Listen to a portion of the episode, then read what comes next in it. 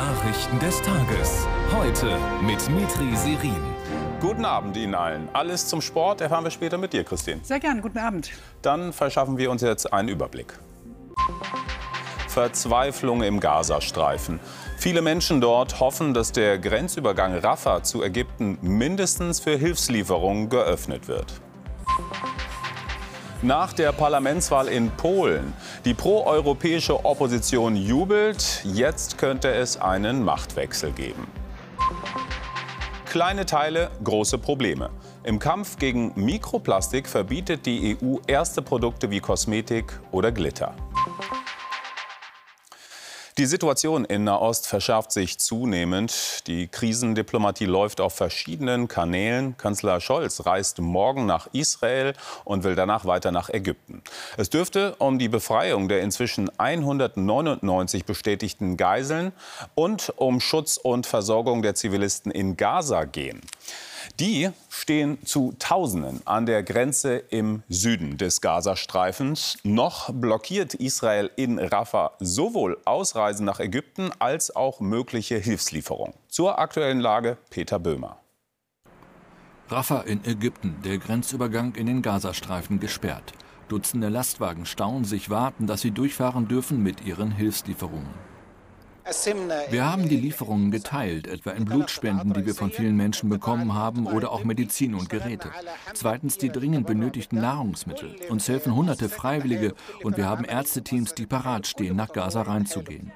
Am Morgen hieß es in ägyptischen und israelischen Medien, der Grenzübergang sollte vorübergehend geöffnet werden, unter anderem wegen der Hilfslieferungen. Doch dem erteilte Israel eine Absage, weil es offenbar befürchtet, dass in den Lkw auch Waffen geschmuggelt werden könnten. In den letzten Stunden gab es Nachrichten, als würden wir humanitäre Hilfe nach Gaza hineinlassen. Das ist nicht der Fall. Die Grenze ist geschlossen. Es gibt keine Feuerpause. Wir machen weiter mit dem Krieg und den Attacken auf die mörderische Terrororganisation Hamas. Israel hat zwar keine territoriale Gewalt über Rafah, aber unausgesprochen, sollten Ägypter und Hamas ohne Absprache öffnen, würde Israel einschreiten kompliziert die Lage, denn gleichzeitig hieß es, Palästinenser mit doppelter Staatsangehörigkeit sollen hinaus dürfen. Das aber binden die Ägypter an die Einfuhr der Hilfslieferungen. An der Grenze warten auch Deutsche aus Duisburg mit doppeltem Pass, wohl auf Verwandtenbesuch. Diese Nacht war sehr, sehr kritisch auch. Da gab es viele, äh, es wurde viel bombardiert und äh, man konnte nicht richtig schlafen. Also wir hatten die ganze Zeit Angst, dass, äh, dass unser Haus sozusagen bombardiert wird. Nun hängen sie fest und es ist völlig unklar, wie das Problem an der Grenze gelöst werden kann. In Israel ist Michael Beverung in der Nähe des Gazastreifens. Michael, in Gaza staut es sich an der Grenze zu Ägypten. Israel blockiert wohl die Öffnung und soll auch den Grenzübergang beschossen haben. Kannst du das bestätigen? Ja, in der Tat kann ich bestätigen, dass es einen Bombenangriff gab. Ich habe mit einem Mitarbeiter von uns im Süden von Gaza gesprochen. Das Interessante an diesem Luftangriff ist, dass es keine Verletzten oder gar Toten gab. Ich interpretiere das als klare Warnung Israels, dass niemand es wagen soll, einfach so versuchen, äh, humanitäre Lieferungen in, in den Gazastreifen zu bringen. Äh, unser Mitarbeiter berichtet auch, dass hunderte ausländische Staatsbürger an der Grenze, am Grenzübergang ausharren und zugleich von dramatischen Zuständen auf den Straßen von Khan Yunis. Das ist eine Stadt direkt in der Nähe im Süden von äh, Rafah. Die Menschen äh, schlafen auf der nackten Straße, weil sie keine Unterkunft haben. Es gibt so gut wie keine Lebensmittel mehr und kaum Wasser. Trotzdem ist äh, Israel nicht bereit, einen humanitären Korridor zu öffnen. Es gab heute die Meldung, dass das UN-Flüchtlingswerk von der Hamas äh, mit bestohlen worden sei, dass äh, Medikamente und Benzin entwendet worden war. Das trägt nicht dazu bei, einen solchen Korridor zu öffnen mit der Argumentation, das würde ja nur der Hamas nützen. Und es gibt viele Mitglieder in der Regierung, die sagen, wenn es einen humanitären Korridor gibt, dann nur im Austausch mit Geiseln. Danke für die Informationen live aus Israel, Michael Beverunge. Im Nahostkonflikt hat Jordanien seit vielen Jahren eine bedeutende Vermittlerrolle. Helfen könnten deshalb auch zwei Gesprächstermine in Berlin. Bundespräsident Steinmeier hat dort Jordaniens König Abdullah II. empfangen. Mit ihm wird sich morgen früh auch Kanzler Scholz treffen. Abdullah II. genießt Respekt in der westlichen und in der arabischen Welt. Und zur Lage in Nahost senden wir auch ein ZDF-Spezial direkt im Anschluss hier an unsere Sendung. Nach dem Hamas-Terror wird bei uns darüber diskutiert, wie man Hass und Hetze auf deutschen Straßen unterbinden kann. Einige Städte wie Hamburg schränken aktuell pro-palästinensische Kundgebungen aus Sorge vor Straftaten und Ausschreitungen ein. Daran gibt es allerdings auch Kritik. Christiane Hübscher berichtet. Verlassen Sie den Potsdamer Platz. Angemeldet war eine Mahnwache mit 50 Personen. Doch innerhalb kürzester Zeit wird daraus eine pro-palästinensische Demonstration mit mehr als 1000 Menschen. Gestern in Berlin-Mitte. Die Polizei erklärt die Versammlung für verboten und löst sie auch mit körperlicher Gewalt auf. 127 Demonstranten werden kurzzeitig festgenommen.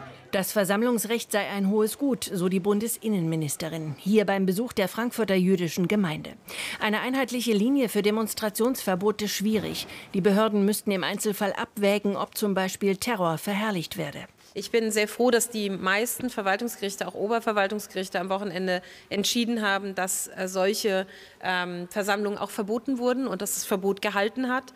Dennoch kam es dann zu spontanen Zusammenkünften, die müssen dann aber auch konsequent wieder aufgelöst werden. Der Vertreter der palästinensischen Autonomiebehörde in Deutschland kritisiert die Einschränkungen. Ich bin zutiefst besorgt über die übertriebene Reaktion auf eine friedliche Antikriegsdemonstration gestern in Berlin. Der Verfassungsschutz sieht sich derweil gefordert wie lange nicht. Eine Krise, die sich direkt auf deutsche Sicherheitsinteressen auswirke. Deshalb äh, ist es wichtig, dass äh, sich jetzt an dieser Stelle der Staat wehrhaft zeigt. Ich halte die von äh, Kanzler Scholz äh, angekündigten Betätigungs- und Vereinsverbote äh, für erforderlich. Wir werden alle Anstrengungen unternehmen, um das so schnell wie möglich auch umzusetzen. Dabei ginge es um mehr als die zwei bereits geplanten Vereinsverbote. Es sei eine ganze Palette von Organisationen, die man genauer betrachten müsse, so Haldenwang. Deutschland verschärft die Kontrollen an den Grenzen zur Schweiz, Polen und Tschechien. So soll Schleuserkriminalität bekämpft und irreguläre Migration begrenzt werden, hieß es aus dem Innenministerium. Die Kontrollen sind zunächst für zehn Tage vorgesehen und sollen sich so wenig wie möglich auf Pendler, Handel und Reiseverkehr auswirken. In Polen könnte sich nach der gestrigen Parlamentswahl ein Machtwechsel anbahnen. Die seit acht Jahren regierende erzkonservative PiS ist zwar stärkste Partei geworden, bräuchte aber zum Regieren Partner, die bislang nicht in Sicht sind. Es wäre die Chance für das proeuropäische Lager um Oppositionsführer Donald Tusk. Über die Ausgangslage nach der Wahl, die ein neues Verhältnis zu Polen einläuten könnte, Andreas Künast als der bisher mächtigste Mann Polens, als Jarosław Kaczynski am Nachmittag hinter verdunkelten Scheiben in die PiS-Parteizentrale fährt, muss er etwas tun, das er bis gestern nicht getan hat. Er muss nett sein zur Opposition. Dass die PiS, um an der Macht zu bleiben, einen Partner bräuchte, ist der Paukenschlag der letzten Nacht. Die Frage ist, ob es möglich sein wird, unseren Erfolg in eine weitere Amtszeit unserer Regierung zu verwandeln. Als ungünstig erweist sich nach der Wahl, dass Kaczynski vor der Wahl denkbare Partner wie die Bauernpartei als Banausen und Faulpelze bezeichnet hat. Sie wird Kaczynskis Angebot heute ablehnen. Damit könnten die Neue Linke, das konservative Parteienbündnis Dritter Weg und die Bürgerkoalition von Donald Tusk eine Koalition bilden. Die rechtsextreme Konfederatia und die PiS kommen auch zusammen nicht auf eine Mehrheit. Wir haben es geschafft, wirklich. So lange und so leidenschaftlich hat die Bürgerplattform noch nie einen zweiten Platz gefeiert. Nach acht Jahren rechtsnationaler, EU-skeptischer Politik tanzt die Opposition einer neuen Regierung entgegen. Polen hat gewonnen, die Demokratie hat gewonnen, wir haben die PiS von der Macht entfernt. Ich hoffe, dass es jetzt mehr Demokratie geben wird. Die Regierungspartei hätte mehr Stimmen bekommen sollen. Vielleicht zählen sie die Auslandsstimmen noch irgendwie rein. Es hat im In- und im Ausland lange gedauert, bis die letzte Stimme abgegeben war, in Breslau etwa bis 3 Uhr morgens. Es hat Polen vielleicht für lange Zeit verändert. Da lohnt sich die Nachfrage bei Nathalie Steger vor dem Sejm, dem Parlament in Warschau. Nathalie, wir haben gerade das tanzende proeuropäische Lager um Tusk gesehen. Wie sicher können Sie sich sein, an die Regierung zu kommen? Also von den Zahlen her könnten Sie sich eigentlich mittlerweile sicher sein. 85 Prozent der Stimmen sind ausgezählt. Und dieses Dreierbündnis, das hat die klare Mehrheit Stand jetzt. Und das wird wohl auch von den äh, Zahlen her so bleiben. Aber es besteht die Möglichkeit, dass die Peace auf Zeit spielt. Der Staatspräsident Duda, der heute im Vatikan weilt und nicht in Polen an dem wichtigen Tag, äh, der Staatspräsident Duda hat nun sechs Wochen lang Zeit und er ist ein Peace-Mann, jemanden mit der Regierungsbildung zu beauftragen. In dieser Zeit hat Kaczynski, Morawiecki und ihre Peace haben Zeit und können versuchen, jemanden aus dem Oppositionslager rüberzuziehen. Aber Andi Künast hat es gerade in seinem Beitrag gesagt. Es sieht nicht gut aus für Kaczynski. Es sieht aus, dass die Opposition tatsächlich geschlossen wie selten bleibt in Polen. Dann äh, würde Kaczynski, dann würde die Peace scheitern und dann würde tatsächlich Donald Tusk wohl Ministerpräsident von Polen. Aber ein Ein Aber gibt es noch. Ähm, man könnte versuchen, Kaczynski könnte versuchen, gegen die Gültigkeit der Wahlen zu klagen und nochmal Zeit zu gewinnen. Also mit Kaczynski, mit der PiS ist alle, mit allem zu rechnen, wenn er an der Macht kleben will, auch wenn es für mich tatsächlich nach einem Machtwechsel auf lange Sicht äh, aussieht. Dankeschön nach Warschau, Nathalie Steger. Die mögliche EU-Erweiterung in Richtung Westbalkan Darum ging es heute bei einem Treffen in der albanischen Hauptstadt Tirana, an dem auch Kanzler Scholz teilnahm. Zu den sechs Ländern, die beitreten wollen, gehören Serbien und Kosovo, deren aktueller Grenzkonflikt das Treffen überschattete. Scholz und EU-Kommissionspräsidentin von der Leyen forderten beide Seiten auf, ihre Spannungen beizulegen nach Afghanistan. Das Land wird gerade besonders hart getroffen. Mehrfach in gut einer Woche ist der Nordwesten von schweren Beben erschüttert worden. Zuletzt wieder in der Region um die Stadt Herat diesmal mit der Stärke 6,3. Normalerweise sind Erdbeben in der Gegend eine Seltenheit. Insgesamt kamen mehr als 1000 Menschen ums Leben und nur sehr langsam dringt Hilfe bis zu der meist armen Bevölkerung durch. Kamran Safiarian. Sie graben dort, wo früher ihr Haus stand. Gul Ahmad und sein Bruder Ahmad. Sie wohnten Haus an Haus mit ihren Frauen und Kindern. Von ihrem Dorf Najib Rafi, 50 Kilometer von Herat entfernt, ist wenig übrig. Über 300 Tote. Vor allem wer im Freien war, hat überlebt. Die Brüder haben elf Angehörige verloren. Wir waren zu Hause, als die Erde bebte. Ich schaffte es verletzt raus, dann stürzten alle Häuser um mich herum ein. Mein Sohn und meine Frau sind jetzt tot. Mein Sohn war sieben. Zuletzt erschütterten gleich drei schwere Erdbeben die Gegend um die Provinzhauptstadt Herat. Die aus Lehm gebauten Häuser stürzten einfach ein. Die meisten Opfer Frauen und Kinder. Über 2000 Verletzte bisher, viele werden im Krankenhaus in Herat behandelt. Was ganz wichtig für uns immer ist, dass wir äh, sie schnell mit sauberem Trinkwasser versorgen, damit keine Krankheiten ausbrechen.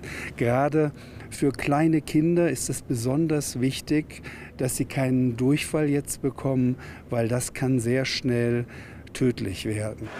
Und das in einem Land, in dem bereits die Hälfte der Kinder unter fünf Jahren unterernährt ist. Hilfsorganisationen liefern das Nötigste, bauen Zelte. Doch Nachbeben, Stürme und Kälte erschweren die Lage. Auch für die Brüder Gul Ahmad und Ahmad. Wir haben hier alles verloren. Letzte Nacht wären wir fast vor Kälte gestorben. Wir können nicht mit einer Decke überleben. Der Sturm hat alle Zelte zerstört. Wir brauchen dringend eine Unterkunft. Die Familie traumatisiert. Ihr droht eine weitere unruhige und kalte Nacht. Jetzt zu einem ganz anderen Thema. Mikroplastik. Jährlich gelangen Tonnen davon in die Umwelt. Ein Teil davon nehmen auch wir Menschen auf und merken es gar nicht. Dagegen will die EU jetzt vorgehen, zumindest schrittweise. Langfristig sollen diverse Produkte verboten werden, die zugesetztes Mikroplastik enthalten, etwa Kinderspielzeug oder Granulat, wie es auf Kunstrasenplätzen verwendet wird. Jetzt geht es aber erst einmal um Kosmetik- und Beauty-Produkte. Sven Rieken mit mehr. Einfacher, loser Glitter mit Mikroplastik ist nach der neuen EU-Regelung verboten.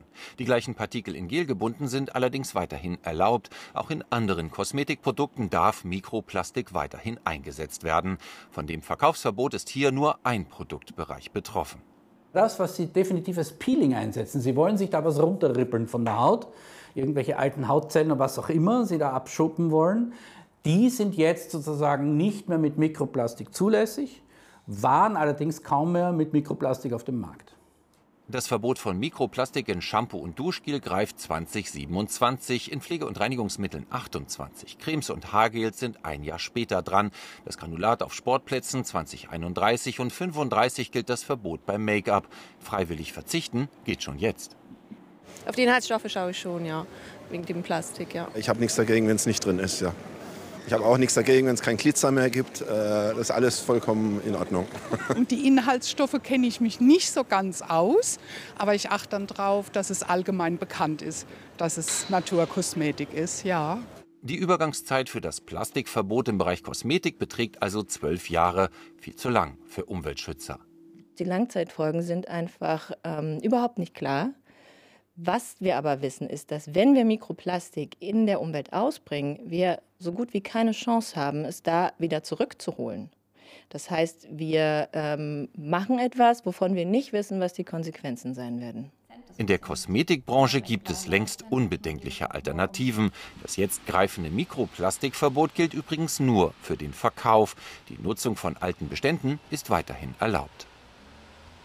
So, jetzt äh, zu was anderes, äh, zu anderem, was glitzert. Diese sechs äh, Romane, die waren zum Schluss noch im Rennen und einer hat vor wenigen Minuten den Deutschen Buchpreis gewonnen und wird damit als bester deutschsprachiger Roman ausgezeichnet. Die Preisverleihung findet traditionell am Tag vor dem Start der Frankfurter Buchmesse statt. Inken Klinge stellt uns jetzt Buch und Autor vor. Tonio Schachinger für Echtzeitalter. Der Deutsche Buchpreis geht in diesem Jahr an den 31-jährigen Österreicher Tonio Schachinger, der in seinem Roman Echtzeitalter über die Schulzeit schreibt.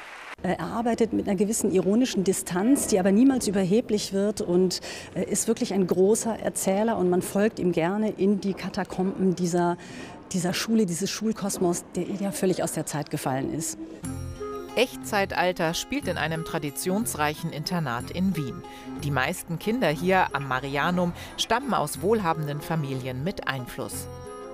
Der ruhige Till ist anders, will nicht so richtig in die elitäre Umgebung hineinpassen, ist nach der Scheidung seiner Eltern hier gelandet. Dann stirbt auch noch sein Vater.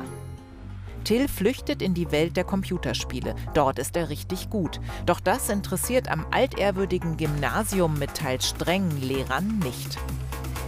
Es ist so diese Welt, wo man sich darstellen möchte als eben nicht nur reich, sondern auch gebildet. Und dafür braucht man so ein bisschen Bildung zum Drüberstreuen.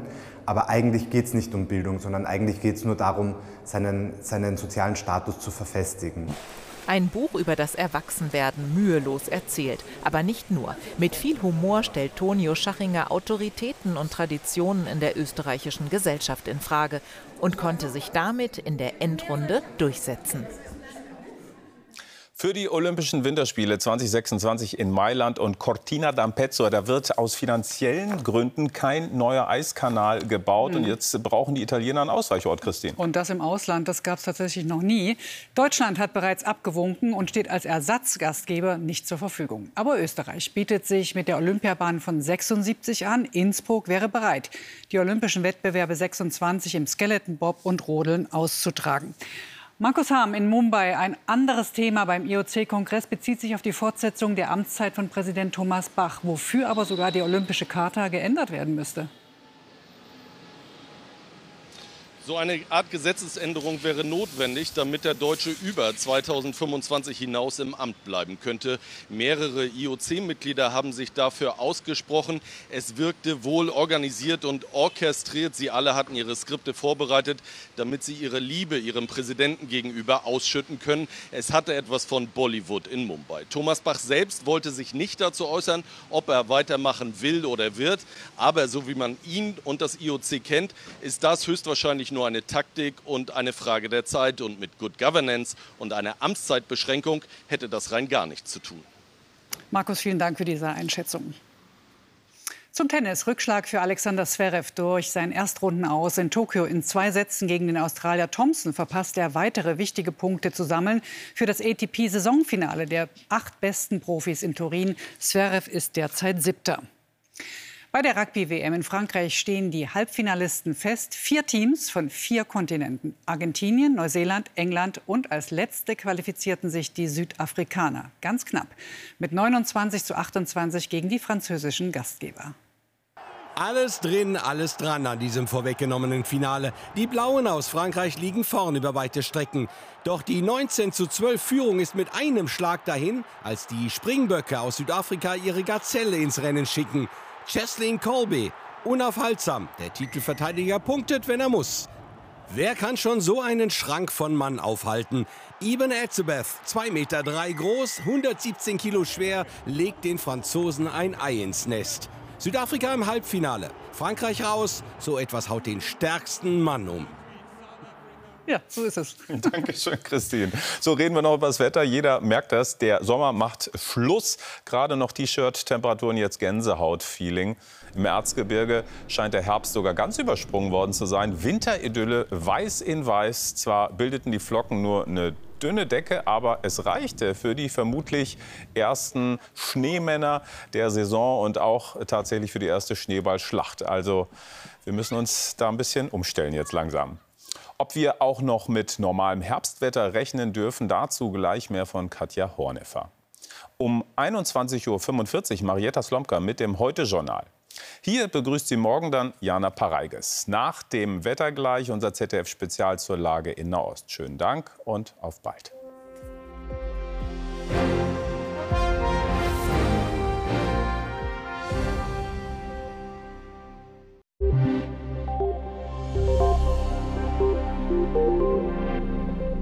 Guten Abend. Jetzt hat die kalte Luft Mitteleuropa geflutet. Das hängt zusammen mit diesem Hoch, das jetzt langsam weiter ostwärts zieht. Wir brauchen den Blick aber nicht weit schweifen zu lassen, nämlich nur auf den Atlantik. Da kringelt sich bereits ein neues Tief ein und das könnte zum Donnerstag von Südwesteuropa noch mal für deutlich höhere Temperaturen bei uns sorgen, zumindest mal im Südwesten Deutschlands. Heute Nacht aber wird es erst mal kalt. Da sinken die Temperaturen auf plus drei bis minus drei Grad. Es droht also verbreitet Bodenfrost. Da sollten Sie Ihre empfindlichen Pflanzen schützen.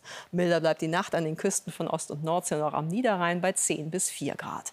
Heute Nacht ist es mal mehr, mal weniger stark bewölkt und es bildet sich auch Nebel. Wenn der sich morgen auflöst, scheint häufiger mal die Sonne. Zum Teil ist es aber auch stärker bewölkt, wie im Süden oder auch im Osten Deutschlands. In Schleswig-Holstein reicht es auch für einige Regenschauer.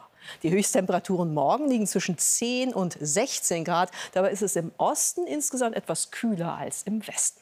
Und dann ändert sich das Wetter noch nicht sofort, aber zum Freitag, da droht Sturm und am Samstag könnte es dann für Schneefälle selbst im Flachland reichen. Guten Abend.